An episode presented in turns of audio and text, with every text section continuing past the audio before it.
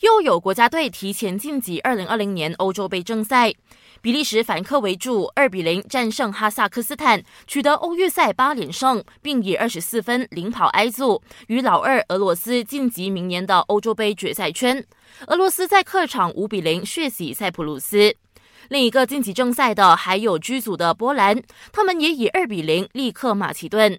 C 组方面，十人作战的德国凭借金多安、梅开二度，维尔纳破门，三比零横扫爱沙尼亚。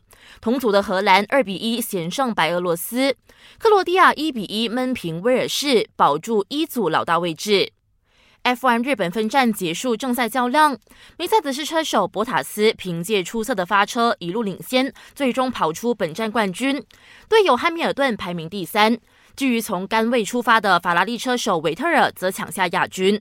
这战之后，梅赛德斯车队已经有足够的积分，并提前四战卫冕年度车队总冠军。